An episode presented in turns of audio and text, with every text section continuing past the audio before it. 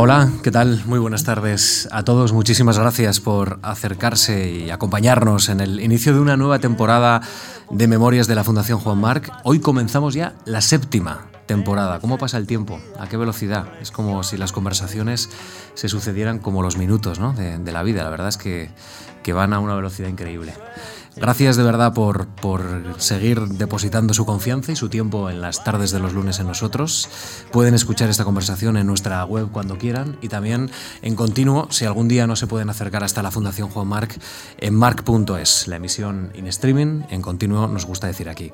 Esta tarde iniciamos séptima temporada en la Fundación con Lucila Izquierdo. Bienvenida Lucila, ¿qué tal está? Muy buenas, Muchísimas gracias por estar aquí. ¿eh? Gracias una, a usted. Una gozada y además un placer y además una alegría. Las tres cosas, todo lo que quieras. Pues me alegro mucho que sea una alegría para usted porque para nosotros también lo es.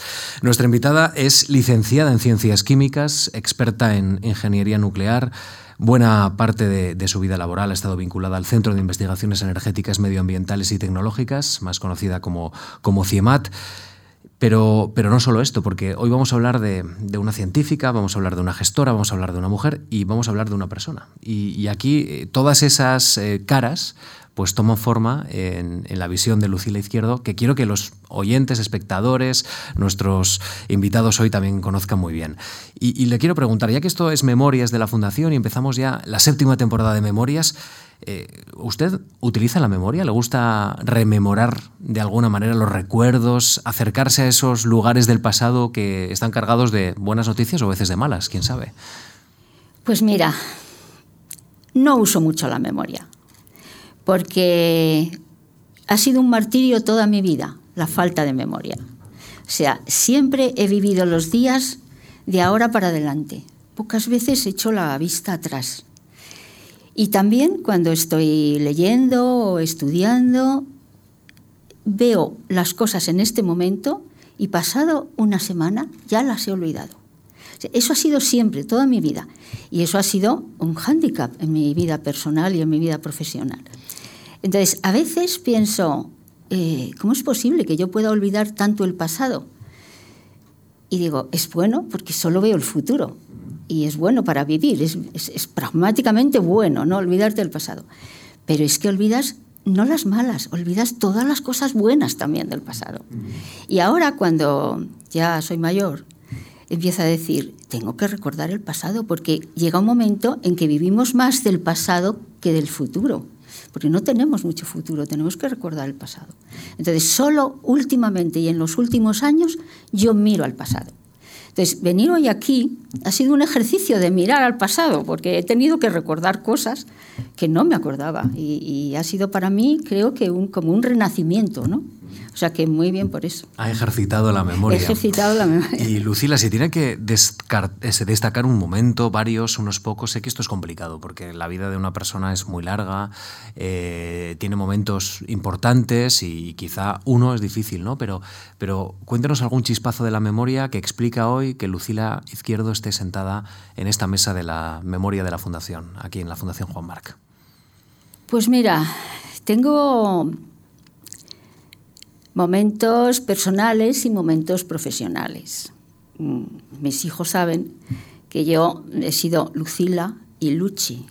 ¿eh? En mi casa me llaman Luchi y he vivido mi vida personal como Luchi y mi vida profesional como Lucila. Entonces tengo momentos Luchi y momentos Lucila.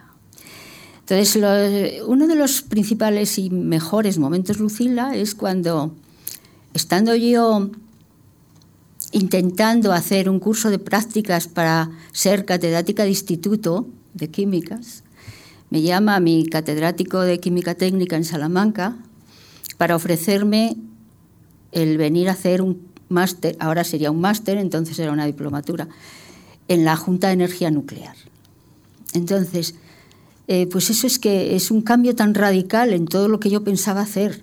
Mis padres, que siempre me veían a mí pues como la catedrática de instituto, que eso era como lo más que, se podía ser en un ambiente humilde como eran mis padres, y me tenía que venir a la Junta de Energía Nuclear, que era una cosa esotérica, que no conocían de nada, venirme a Madrid y tal. Mis padres eran fantásticos y les pareció estupendo.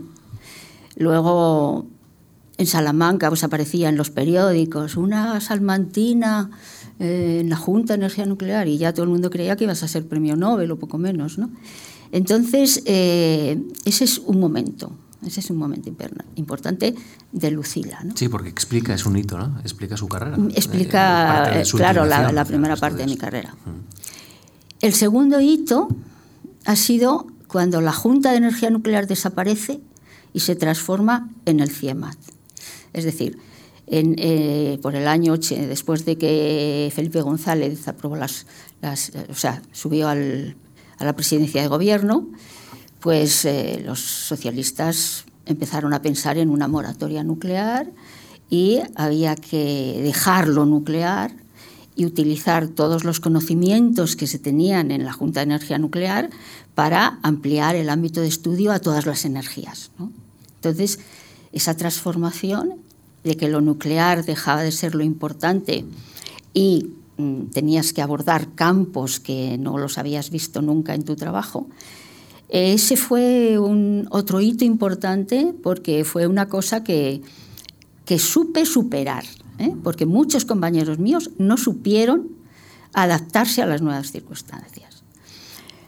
Hay una cosa, por aquel entonces un amigo me enseñó un juego que apareció en una revista de divulgación científica que se llamaba el MOMIC, que era el juego de las reglas cambiantes. O sea, eh, todas las reglas se podían cambiar en ese juego, menos dos. Una que siempre tenía que haber un set de reglas y otra que todas las reglas se podían cambiar menos esa. Entonces, aquel juego pretendía demostrarte que la vida es un juego de reglas cambiantes. Y entonces yo trataba de explicarle a mis compañeros, los veo a mi despacho algunos hechos polvo y tal, porque todo lo que sabían hacer ya no valía para nada.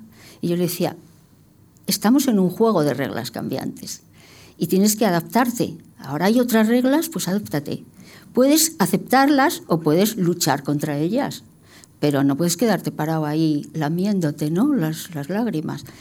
Entonces, yo creo que eso, ese juego, a mí me hizo no solo superar ese cambio, sino superar todos los cambios que después han habido en mi vida. Muy interesante, una actitud eh, científica, pero que también vital, eh, que, nos ayuda a explicar a nuestra invitada. Bueno, en este juego de pasado y futuro, que es la vida, eh, Lucila, segunda hija del emperador romano Marco Aurelio, se convirtió después en emperatriz. ¿Por qué Lucila?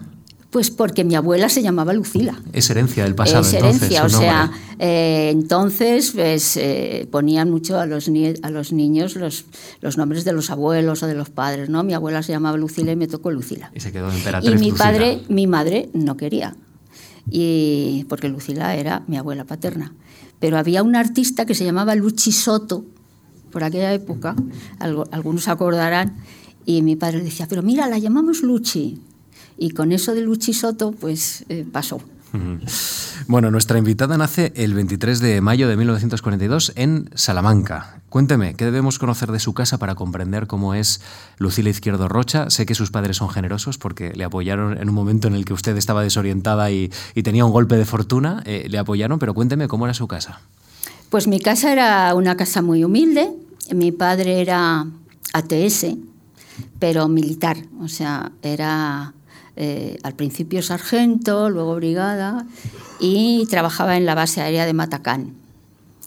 Y mi madre había sido maestra, era maestra, pero ya no, ya no ejercía, o sea, había sido maestra en varios pueblos y cuando se casó, pues se fue a Salamanca con mi padre y ya, ya, no, ya no ejercía. Entonces, eh, mi padre era extrovertido, muy alegre, y mi madre era introvertida, muy racional, una de las mujeres que yo conozco, bueno, es mi madre, claro, eh, más inteligente y más racional y más feminista que he visto nunca, porque eh, lo único que no quería es que nos convirtiéramos, mi hermana y yo, en amas de casa. Y no nos enseñó nunca ni a cocinar ni a coser, para que no tuviéramos la tentación de hacerlo algún día. Entonces, yo creo que eso es lo más feminista que puedes pedirle a una mujer, ¿no? Entonces, toda su, toda su vida y toda su ilusión, fuimos cuatro hermanos, eh, se basaba en que pudiéramos ser universitarios. Entonces, yo creo que mi padre pidió el destino en Salamanca porque había una universidad. Porque si no, si hubiéramos tenido que desplazarnos a otra ciudad, a lo mejor no hubiéramos podido hacerlo.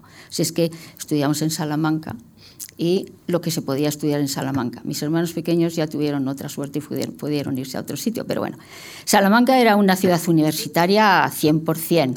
O sea, bueno, Salamanca tiene dos, dos, mundos, ¿no? Tiene el mundo de los ganaderos y el toro y todo eso, que es un mundo apasionante, por un lado, y la universidad por otro. Y son dos mundos que no se han mezclado nunca.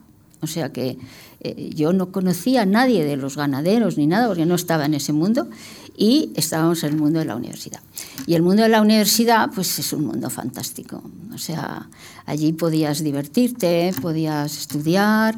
La universidad tenía ramas muy buenas, yo creo que Derecho y Medicina eran ramas muy buenas, y Filosofía también. Química era menos buena. O sea, eh, había profesores, había muchos profesores muy buenos, algunos de ellos exiliados políticamente, que eran catedráticos de Madrid, pero estaban exiliados en Salamanca. Y, gozamos de ellos mm, mucho en Salamanca. O sea que Salamanca te dejaba un espíritu universitario 100% y además un espíritu que era pues de, de descubrirlo todo, de verlo todo. Yo estudié en la universidad, eh, bueno, con muchos premios, o sea, tuve muchos premios desde niña y, y pasé unos años buenos, pero si ahora hago repaso, no volvería a ir a la universidad. ¿No? No. ¿Por qué? Pues porque yo estaba mm, siempre temerosa de no aprobar porque si no, no tenía la beca, tenía que sacar las mejores notas para, para poder conservar la beca, sin beca yo no podía estudiar, etcétera, etcétera. Y entonces eso me angustiaba un poco. Eso por un lado. Y segundo, porque la química, que fue lo que tuve que estudiar, pues no me gustaba mucho, la verdad.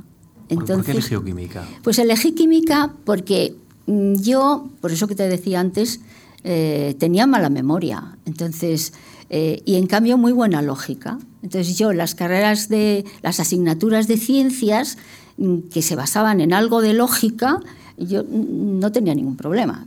Pero las asignaturas que tenía que aprenderme cosas de memoria las llevaba muy mal. Entonces yo dije, no, yo llevo una carrera de ciencias, una carrera de ciencias. Y en Salamanca solo podía hacer química, porque lo demás era derecho, medicina, que no me interesaban, y, y de ciencias solo podía hacer química. Luego también eh, vivía en casa de mis padres. Y lo único que yo quería era irme de casa de mis padres. O sea, hacer una carrera universitaria, tener ya 20 años y estar en casa de los padres y no poder salir de allí era como una, como una pequeña cárcel y lo que quería era irme de casa de mis padres. Entonces, cuando acabé la carrera, pues un amigo me ofreció irme a la LIN a, darle las clases de matemáticas y física y química en una academia que él había comprado ese año y no tenía profesor de ciencias. Y me fui allí, vamos, pero vamos, solo, pero con la única intención de salir de mi casa. Salir de mi casa y de paso hacer las prácticas para ser después catedrática de instituto, que era lo que pensaba hacer. Y aquello fue una de las experiencias más importantes de Luchi. Mm de mi vida en lucha. De la parte personal. De la parte personal. Porque vivir la vida de Lalín, un pueblo más de la Galicia más profunda, estaba en una casa donde yo estaba como la señorita de lujo, pero en la misma casa vivían siete niños que, eran, eh, que iban al colegio donde yo estaba dando clases que prácticamente no comían. ¿El Colegio del Sagrado Corazón? No, era una academia particular de un amigo que había comprado, no me acuerdo cómo se llamaba. Y, vivir ese año en ese pueblo también es otra de las experiencias que me transformó bastante. O sea, te ves el mundo completamente distinto, un mundo profundo, mm, antiguo, pasado, fíjate, o sea, tremendo. Esa es una. Lucila, eh, en 1959 usted termina la carrera, perdón, los estudios de bachillerato en el Instituto Fray Luis de, León, en Salamanca, con premio extraordinario. Lo ha mencionado así un poco de pasada, pero. Eh, ¿Esto demuestra la importancia que usted daba al esfuerzo? No sé si... sí, siempre, toda mi vida. Si esto también es una herencia de su familia, si fue un camino que usted eligió. No, herencia de mi madre. Y es lo que yo he querido inculcarle a mis hijos, el esfuerzo, el esfuerzo, el esfuerzo. O sea, yo creo que todo se consigue con el esfuerzo. Eh, a veces me dicen, ¿tú crees que todo se consigue con la voluntad? Porque también digo que con la voluntad se llega. Pero hay algunos, mis hijos me dicen, es que tú crees que todo se consigue con la voluntad, pero no todo el mundo tiene la misma fuerza de voluntad que tú. Yo les decía, hay que hacer gimnasia de la voluntad para hacer fuerza creo que sí que el esfuerzo, fundamentalmente eso lo, he heredado y lo he tenido toda la vida, toda la vida, todavía sí. ¿Y, considera usted que hoy el esfuerzo se entiende las mismas claves que, antes? ¿O que su generación, Lucila? No, yo creo que hoy no, no es que la, la gente tiene más cosas sin esfuerzo. Antes todo lo que queríamos conseguir necesitaba un esfuerzo. Ahora tenemos mucha información a un y ahora tenemos, para empezar. Sí, mucha información sin ni siquiera buscarla. Y, mucho ocio. llega, mucho ocio. Sin que podamos tener horas para poder consumir ese Yo creo que ahora el esfuerzo no se valora. Y luego la vida, la vida, digamos, ya no solo en la vida personal, sino la vida pública, tampoco ves que se valore el esfuerzo. Se valoran muchas otras cosas, pero no el esfuerzo. Y yo creo que sin esfuerzo no conseguimos nada. Sabe que si estamos ante una persona que, ha desarrollado una carrera científica, pues es, es, llamativo también esa aproximación científica de el éxito y el fracaso. El fracaso no siempre es un fracaso, ¿no? sí, bueno, bueno. En, términos científicos te ayuda a encaminarte hacia el éxito.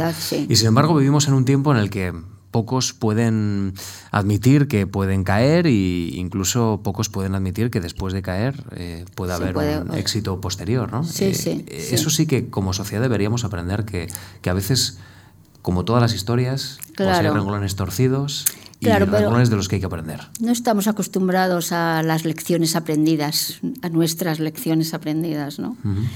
Eh, yo creo que yo creo que en mi vida personal sí y veo que en mi vida, en mi entorno próximo también, pero nadie hace una reflexión de esto que me ha pasado es una lección. Esto me ha pasado, esto es horrible, no sé qué, pero no ve que es una lección aprender, ¿no? Y es una lección para el futuro. Mm, pero bueno, esa aproximación mm, a que el esfuerzo y, y el fracaso, o sea, el éxito y el fracaso van de la mano, o sea, van muy, muy de la mano. Es imposible eh, pensar que vas a tener siempre éxitos, ya has tenido fracasos. Y en la investigación el fracaso es muy, muy frecuente. Llevas a lo mejor 10 años investigando una cosa y no la ves, no la ves, no la ves. Y, y a lo mejor un día, pues has creído que ya habías llegado a fondo y lo querías abandonar y tal, y te surge cualquier idea distinta de la que, de la que estabas llevando y te conduce al éxito. O sea que eso es, en la investigación es bastante frecuente. Usted eh, elige la carrera de Ciencias Químicas, como ha comentado, en la Universidad de Salamanca. ¿Con cuántas mujeres coincide en, en esa carrera, en esa licenciatura? Pues en Salamanca yo creo que en el curso éramos 30 y la mitad éramos mujeres.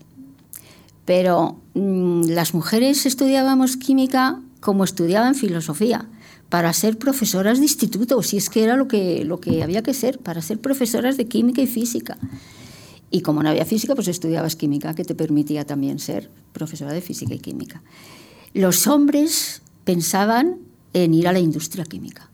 Y de hecho, yo creo que, salvo una más, salvo otra chica y yo, todas las demás mujeres de mi curso son profesoras de instituto y casi todos los hombres, hay, hay un catedrático, pero casi todos los demás se fueron a la industria química. O sea, eh, por eso tantas mujeres entonces, ¿no? en, esas, en ese curso.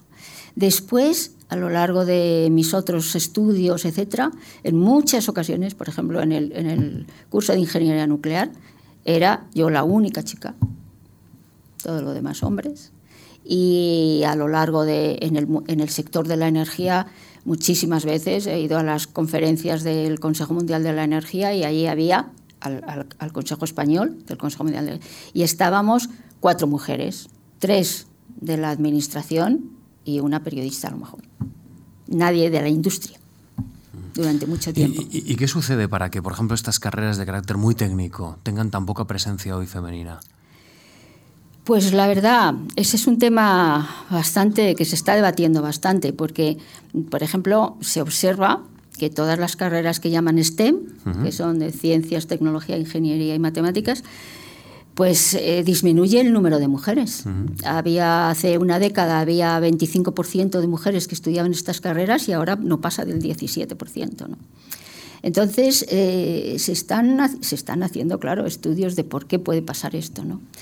Hay algunas cosas que, eh, por ejemplo, mm, una cosa que se dice es que las carreras de ciencias no te hacen ver el retorno social tan inmediato como en una carrera de medicina, como en una carrera de la educación, como en otros sitios. ¿no? Y las mujeres queremos ver el retorno social ya. No, lo vemos muy lejos en las carreras de ciencias. Esa es una de las cosas que se dice. Otra cosa que se dice también es que no hay mujeres de referencia, no hay muchas mujeres de referencia. Esta mañana Rosa Menéndez te decía que en los libros de estudio, desde, desde Madame Curie, no se dice nada de ninguna mujer científica.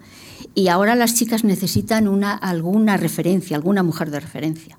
Entonces, el hecho de que, por ejemplo, haya aquí ahora una mujer, pues ya es una referencia. O sea, eh, ese, es otro, ese es otro punto de, de, debate. Hay otro punto que también, que también se dice, es que son, bueno, pues hay, todavía no se han perdido eh, creencias ancestrales o muy, muy antiguas y tal, que cuesta trabajo, faltan todavía generaciones. O sea, esa idea de que, bueno, el hombre gana el dinero, la mujer mantiene la familia, o sea, eso, eso todavía sigue bastante en la, en la mente de muchas mujeres. Es decir, yo hago algo que me permita conciliar mejor con la vida familiar y tal, que eso en mi época era, bueno, era muy, muy, muy, muy marcado, muy exagerado, pero ahora sin ser exagerado, pero sigue todavía latiendo ahí en, en algunas cosas. Y luego yo creo que hay otra cosa que no está en, entre las cosas que se mencionan eh, públicamente, y es que todavía, que todavía la mujer piensa que ella es la que tiene que, atender a su casa. ¿Qué es ella? Que el marido, cuando lo dejan al marido están incómodas. Sí, pues que dejaba fulanito con el... O sea, yo creo que todavía eso queda y eso es esas cosas que quedan que todavía habrá que mm, superar. Sí, la socióloga María Ángeles Durán tiene un estudio muy interesante sobre la economía de los cuidados y la presencia de la mujer en la economía de los cuidados que, que desde luego tiene que hacer reflexionar ¿eh? a, todo el sistema también de pensiones, de seguridad social, de protección, porque mm. hay muchas personas trabajando en este país sin protección y casi casi con un, eh, pues, pues iba a decir, no sé si un determinismo, pero con una manera de ver las cosas que que, es casi roza el voluntariado y no puede ser. no, puede, ser. no, no puede ser, no puede ser. Eh, Lucila, ¿usted tuvo la sensación en algún momento de que era una pionera? Pues mm, en aquellos momentos no, pero la verdad es que había circunstancias que te, podían hacer pensar que si eras una pionera, por ejemplo. Eh, yo recuerdo, otra de las anécdotas de mi vida, que cuando estaba embarazada de mi hija mayor, ya de seis meses más o menos, tenía la oportunidad de visitar la central nuclear de Santa María de Garoña, que estaba en construcción. Iban a ponerle ya el combustible, iban a meter el combustible dentro del núcleo, de la vasija del núcleo, y una vez entrado el combustible ya no se podía entrar allí. Y entonces, pues eh, yo quería ir a eso, pero claro, tenía una tripa así y había que pasar para entrar en la vasija había que pasar por toda la tubería del circuito primario, que era una tubería como de 80 centímetros de diámetro o algo así, y arrastrarte un poco de tiempo. ¿no? Pues eh, yo lo hice, me arrastré con mi niña y entré en la vasija. Y cuando salí, era tal la cara de asombro que tenía la gente de la central que, que bueno, me dieron un diploma para nombre de mi hija, como diciendo, la, la persona más joven que ha visitado una central nuclear. Eh, y en esos momentos dices, oh, sí, algo de pionero puede ser. Pero yo entonces no, no, no sentía que fuera pionera, no, no sentí que fuera pionera. Si lo pienso ahora, ahora a veces pues algunas chicas eh, me piden que le haga un poco de mentoring y tal, y, cuando yo digo, pues yo no tengo nada que contar, me dice, ¿cómo que no? Tú eres una referente. Pero es ahora, ¿eh? Nunca lo he sentido. Bueno, con el tiempo, ¿no? Uno se puede convertir en referente. Bueno, con el tiempo, claro, con la edad, con la edad si sumas, si sumas años, puedes ser más referente todavía, claro. Claro, claro. Bueno, termina la carrera eh, en el curso 1963-1964, lo hace con un proyecto de investigación que entregó con este título, vamos a hacer memoria, mm. Lucila, extracción de acetonotrilo en soluciones con disolventes orgánicos. Y ese año obtiene el Premio Nacional de Licenciatura en Ciencias Químicas. Sí. E, esto también determina que ese proyecto que había usted comenzado, puede que no le gustara mucho la carrera, pero sí que eh, era determinante. Usted seguía esforzándose y obtuvo el Premio Nacional de Licenciatura en Ciencias Químicas. Sí, sí. Eh, bueno, yo había tenido el Premio Nacional de Bachillerato también. Y luego después el de, la, el de la carrera. Bueno, era aquello no tuve que hacer ningún esfuerzo porque era por notas.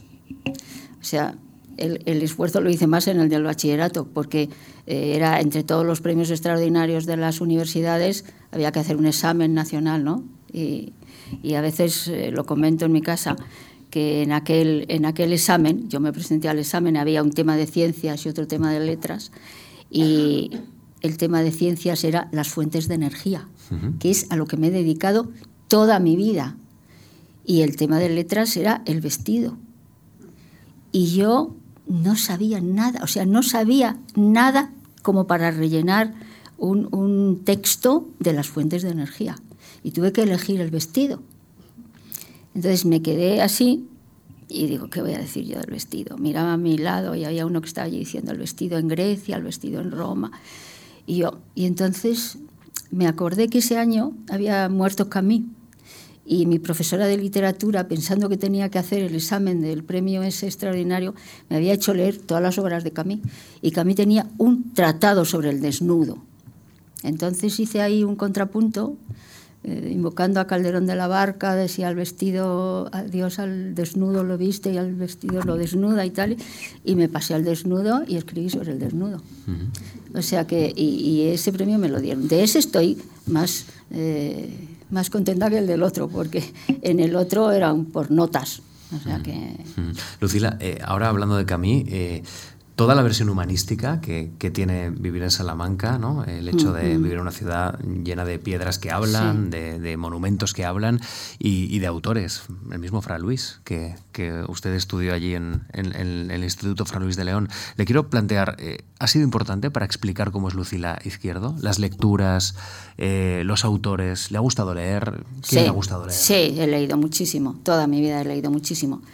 Incluso cuando estaba en segundo o tercero de carrera, que leía demasiado a los existencialistas, pues eh, tuve que dejar dos años de leer, porque, porque tenía la cabeza totalmente embotada, no era capaz de estudiar y, me hice a mí misma el, el esfuerzo de decir, no puedes leer durante una temporada, nada.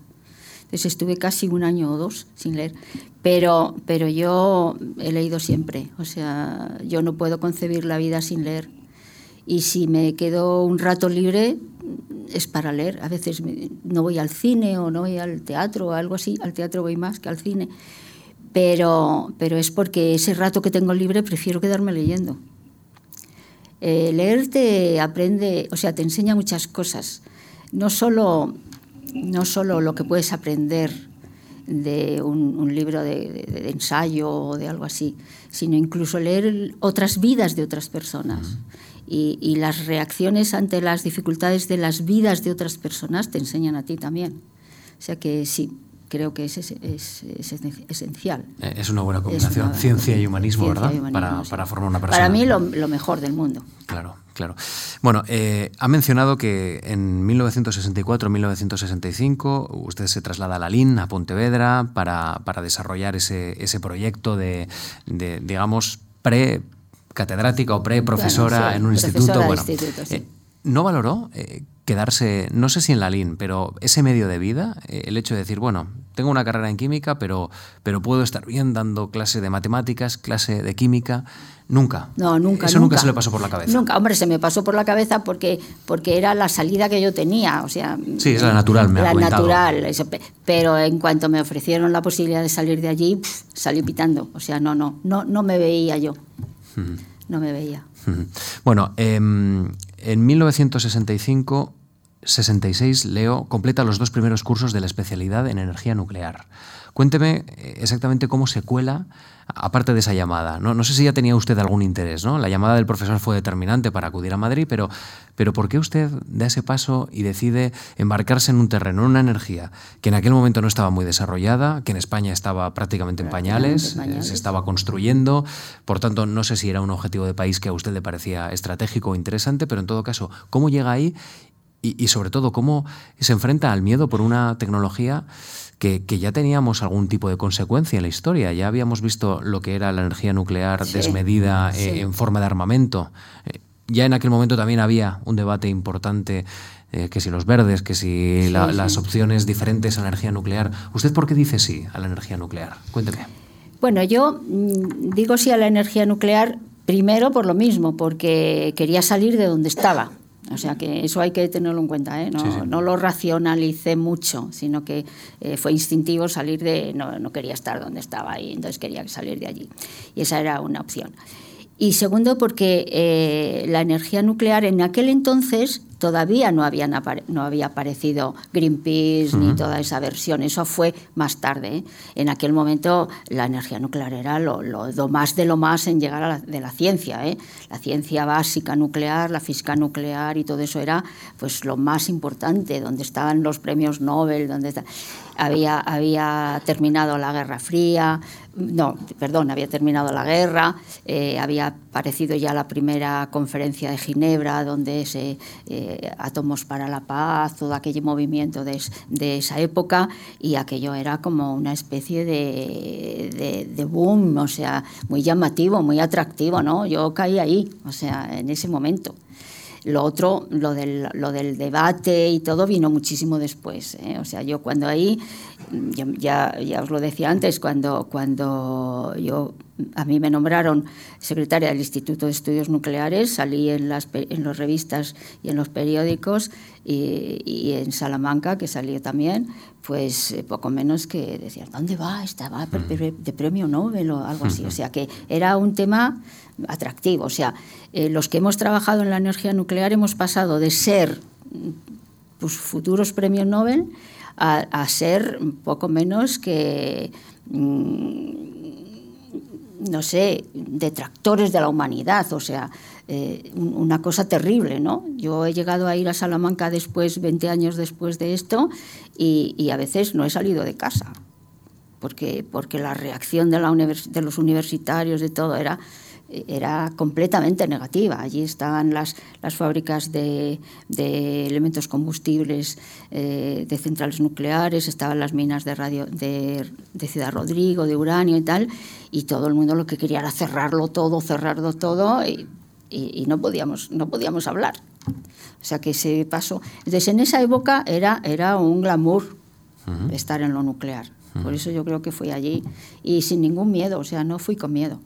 De hecho, en, el 66, en el verano, eh, estuvo pensionada en el Instituto de Estudios Nucleares, eh, pensionada por el eh, Instituto de Estudios Nucleares, amplia especialización en Saclay, en, Saclay, en- sí. en- Sí. en el estudio, en el Centro de Estudios Nucleares francés. ¿Qué le aportó esa estancia? No sé si le desarrolla también y le impulsa también para, Pues, para pues, seguir este camino. mm, Bueno, pues la verdad es que no me, no me aportó mucho porque cuando, estaba, cuando llevaba allí un mes, pues eh, me detectaron un infiltrado pulmonar y me tuve que venir.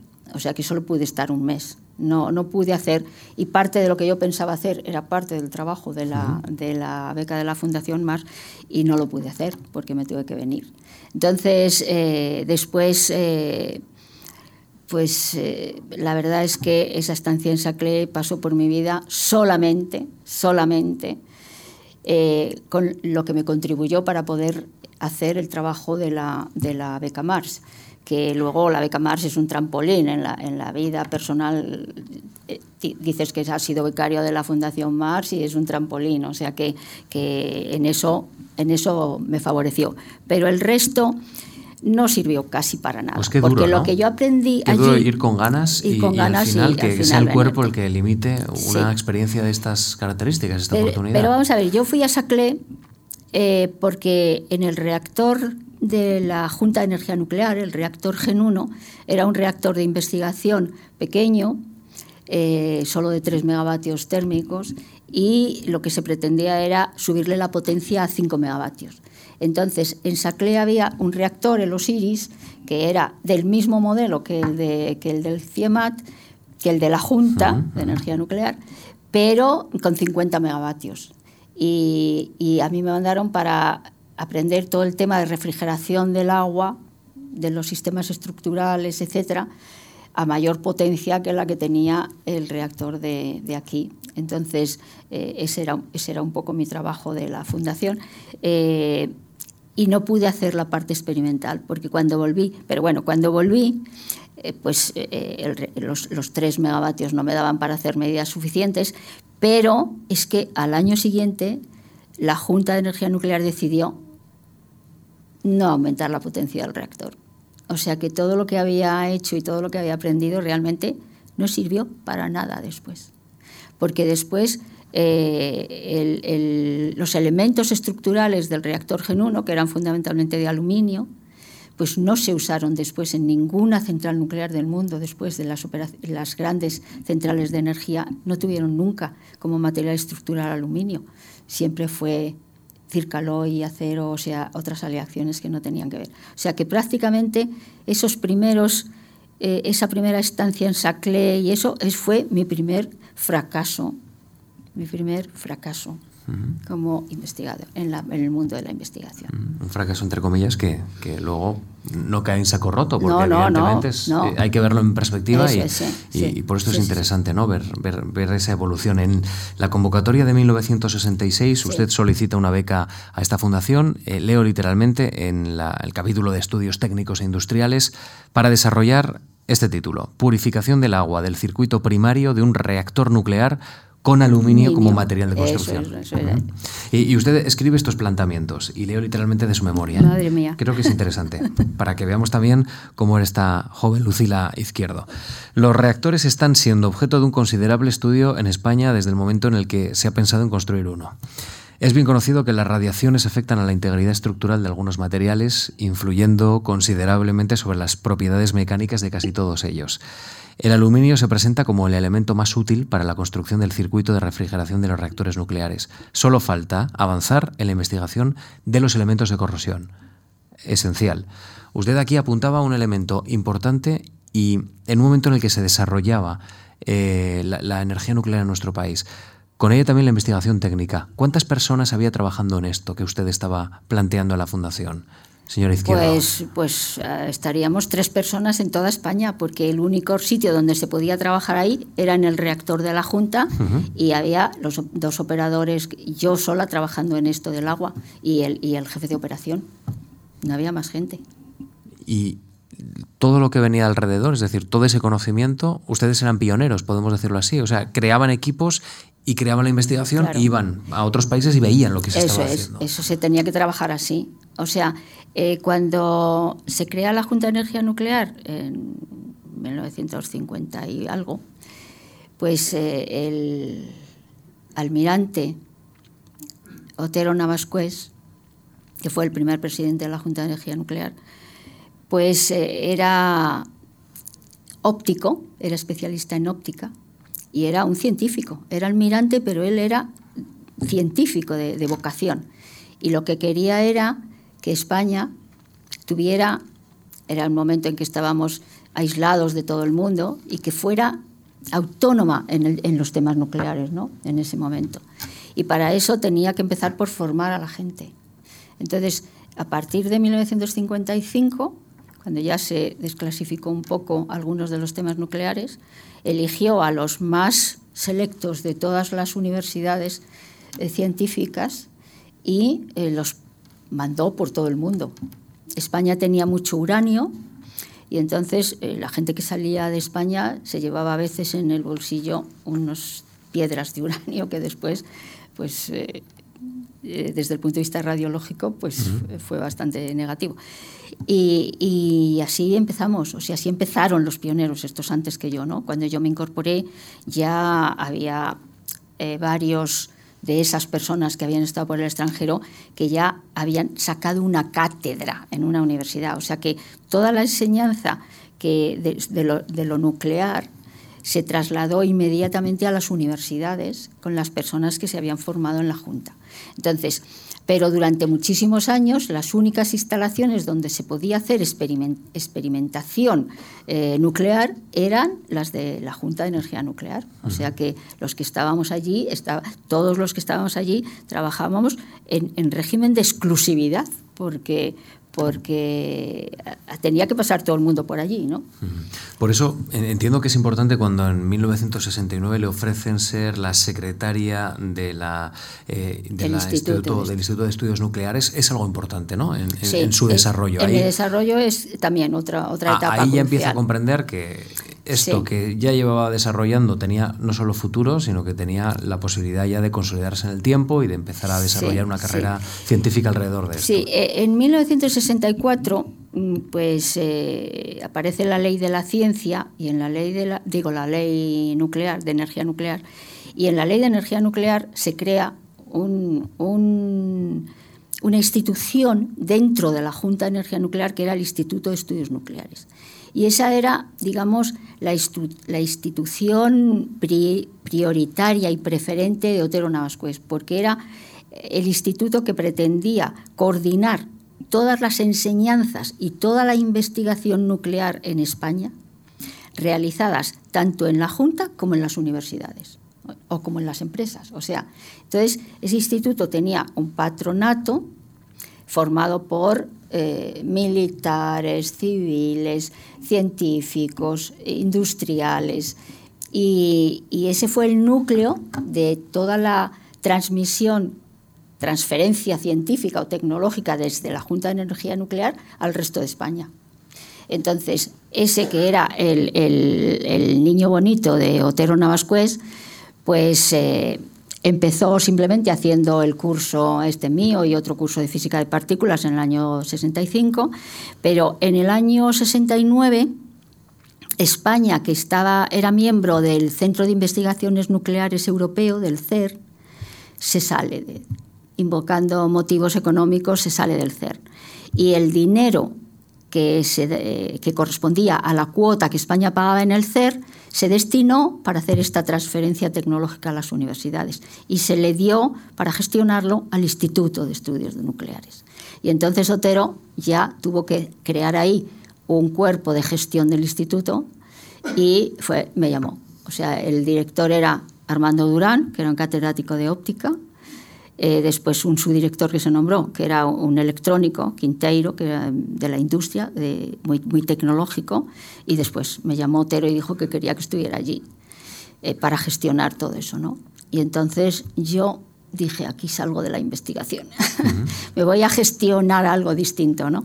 Me pareció fantástica la idea, o sea, eh, bueno, aprendí un montón de, toda esa gestión, de cómo se podía transferir una, una, una ciencia o una tecnología hacia el exterior, cómo todos los conocimientos que, que se habían desarrollado en, el, en, el, en, la Junta de Energía Nuclear luego se aplicaban a cosas que no tenían nada que ver con lo nuclear, a cosas eh, que son de la vida civil, o sea, todo esto, y me pareció fantástico. Entonces, yo a mí la investigación en el fondo es que primero me había decepcionado con aquel, aquel trabajo que había hecho que después no había servido para nada.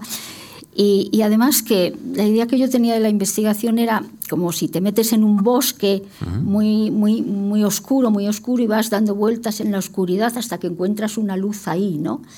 Y, a mí eso no, no, me iba.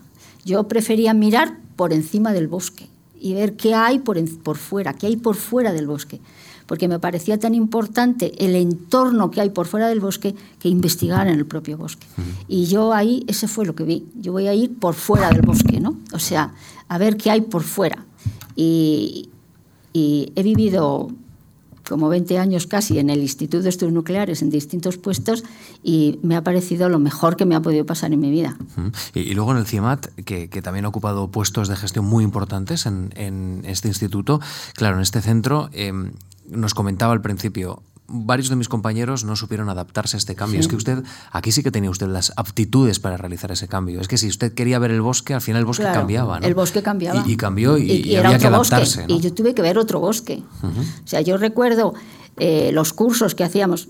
Eh, el curso más importante que hacíamos allí era el curso, seguíamos siguiendo el curso de ingeniería nuclear y hacíamos otros muchos, claro, pero ese era el más importante. Y cuando llega mm, al que nombraron entonces director del Instituto de Estudios Nucleares, lo primero que me dijo es, bueno, mm, vas a cerrar, vamos a cerrar el curso de ingeniería nuclear y vamos a crear un máster en medio ambiente.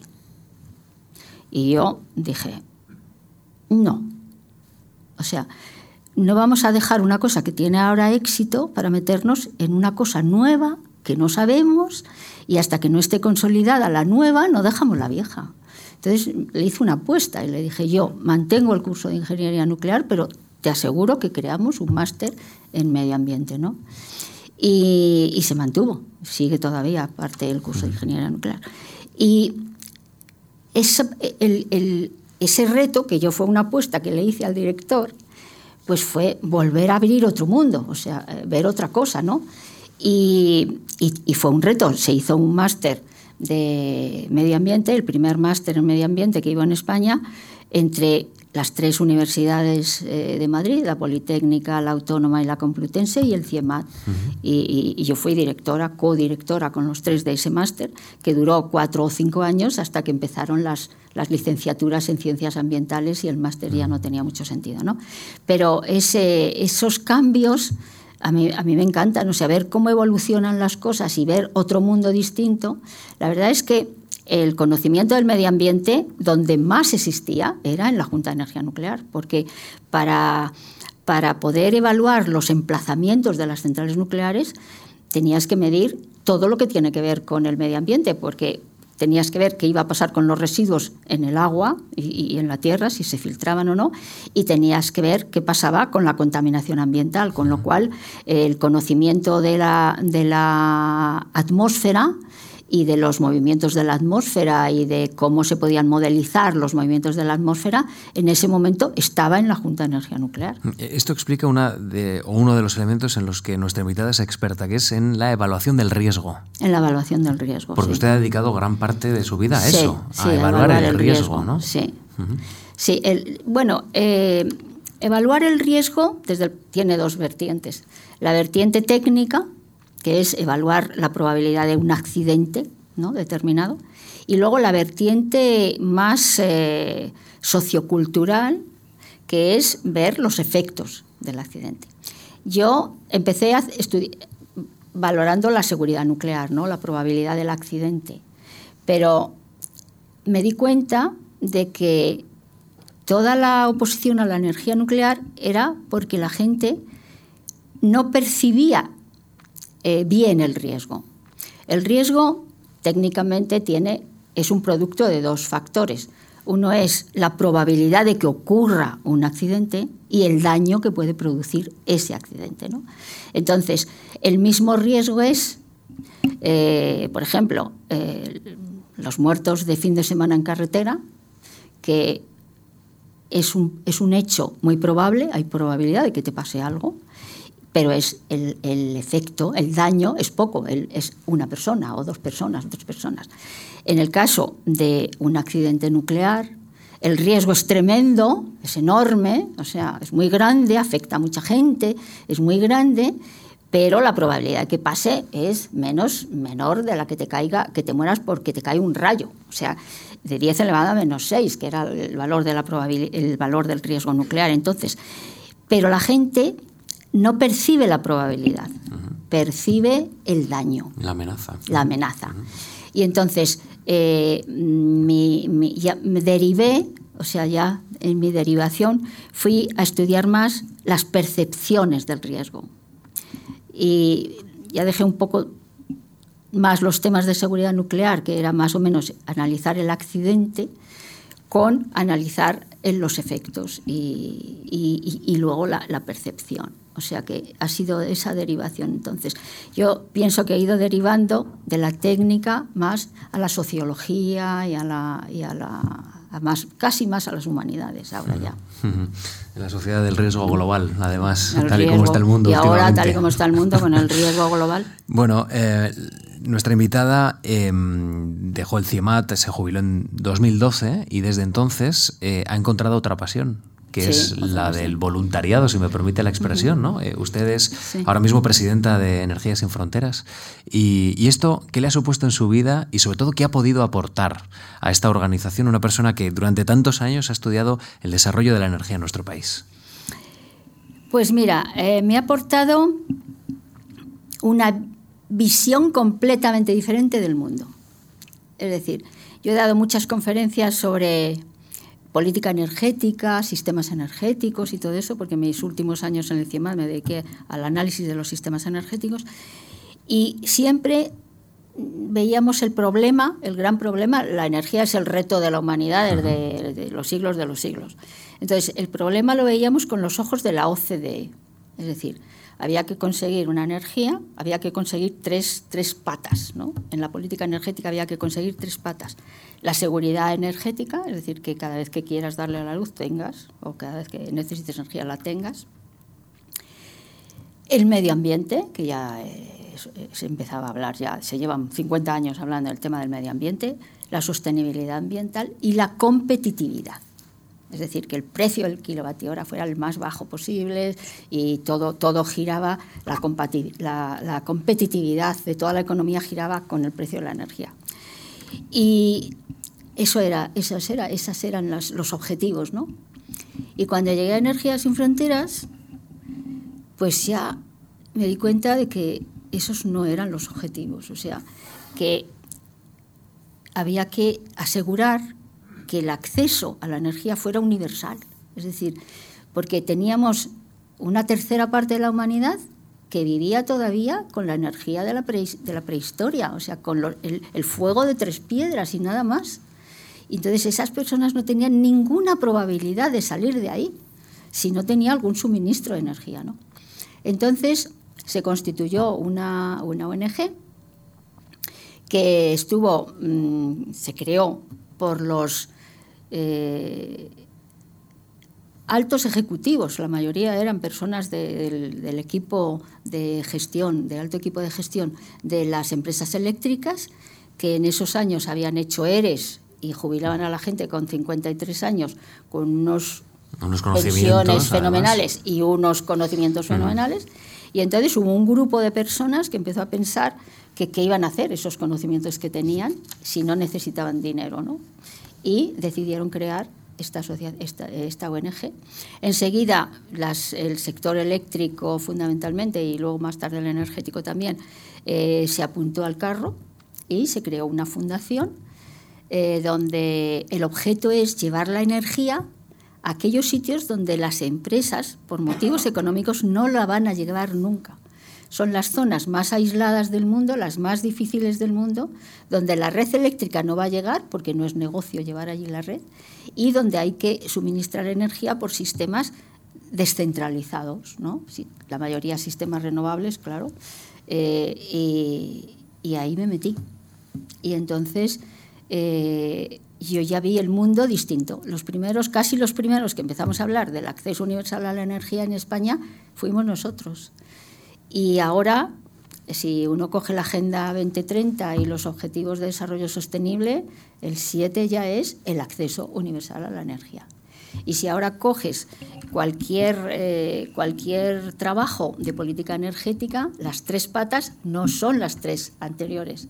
Las tres patas ahora son la seguridad del suministro, el medio ambiente y la equidad energética. O sea, que todo el mundo tenga acceso a, energía. Y, ese tema es lo más apasionante que he vivido. O sea, saber cómo poderle llevar la energía a las personas de la Amazonía, donde tienes que llevarle un panel fotovoltaico y hay que llevarlo en una canoa porque no hay cómo llevarlo y todo eso. Y ahí mm, llevamos mm, 15 años. Bueno, yo empecé antes de jubilarme, ¿eh? yo cuando ya estaba en el CIMAD ya empecé eh, a ser voluntaria. Y yo he vivido cosas apasionantes y me parece que es un reto tan tremendo el que tenemos ahora. Y me encanta, y esto sí es un éxito, que ahora sí vea que en el Consejo Mundial de la Energía y en, todas las en todos los debates sobre energía, la equidad energética, es decir, la energía para todos, es, una, es un punto, es, un punto de los objetivos. O sea que ese es el cambio. Yo, yo veo el mundo de otra manera. Y esto ha sido una sorpresa para usted, ¿no? Sí, para mí sí. Ha, sido un cambio que no se lo esperaba. Que no me lo esperaba. No, no, no. Y además lo digo, lo digo muchas veces cuando hablo de energías sin fronteras, digo, mm, bueno, somos una ONG atípica porque somos una ONG solo de voluntarios. Quiero decir, todos los que estamos somos voluntarios. Solo hay dos personas que están en la oficina para los temas eh, más de rutina, pero mm, somos ahora como 170, todos expertos en energía y en otras cosas. Claro, necesitamos de comunicación y eso que estamos muy mal, pero bueno. Eh, pero hacemos un montón de proyectos y, y solo todo voluntarios. O sea, no tenemos prácticamente nada de estructura. Y la verdad es que ver a, las personas, a los mayores, gentes de 80 años que se van a África, se meten en la canoa, o sea, es una cosa tremenda. Y la gente joven, las ganas que tiene de estar, de, meterse, de entrar, en la, cantidad de solidaridad que hay en, que en los jóvenes, que son ni, ni siquiera nos lo imaginamos, ¿no? Y pues a mí me ha cambiado, o sea, muchísimo, me ha, me ha venido muy, muy bien, vamos, y, y, sigo y ahí no me voy y tal. Ahora he dejado de ser la, la, presidenta porque estaba muy cansada y en mayo dije, bueno, antes del verano dije, vamos a no. Pero vamos, estoy allí igual y sigo igual, o sea, como si estuviera... Lucila Izquierdo, ha sido una gran oportunidad conocerle y conversar con usted en esta noche o tarde de, del mes de octubre, de, lunes. Ha sido un placer, la verdad que una vida muy interesante y, gracias porque ha contestado, además no solo con honestidad, sino con, con, mucha, con mucha fuerza y eso se lo agradezco. ¿eh? Pues gracias de verdad por hacernos tan fácil comprender quién la oportunidad de estar aquí, que no siempre se tiene, hacer un repaso así de la vida. Claro, y solo me queda decirles que en siete días inauguramos temporada de la cuestión palpitante y lo hacemos hablando de ciberseguridad, que también otros de los, es otro de los grandes debates de, este tiempo. Muchas gracias, Lucila, y muchas gracias a todos ustedes. Muchas gracias a vosotros.